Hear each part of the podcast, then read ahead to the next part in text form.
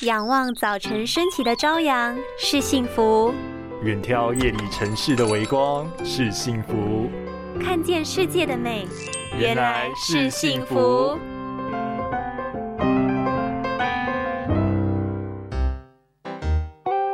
哎，我发现我最近滑手机玩，猛然抬头看东西，会觉得对焦变慢哎。嚯，你哦，用眼过度，上班看，下班看，又熬夜。那是你的眼睛在喊救命了啦！没错没错，而且睫状肌过了二十岁以后，调节焦距的能力就会开始走下坡了，千万不要觉得自己还年轻啊！用完手机猛一抬头，四周景象居然变得模糊，眼睛无法快速对焦的次数增加了，不免叫人担心。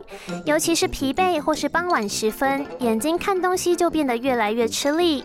虽然还不至于看不见，但必须花好几秒才能够看清楚。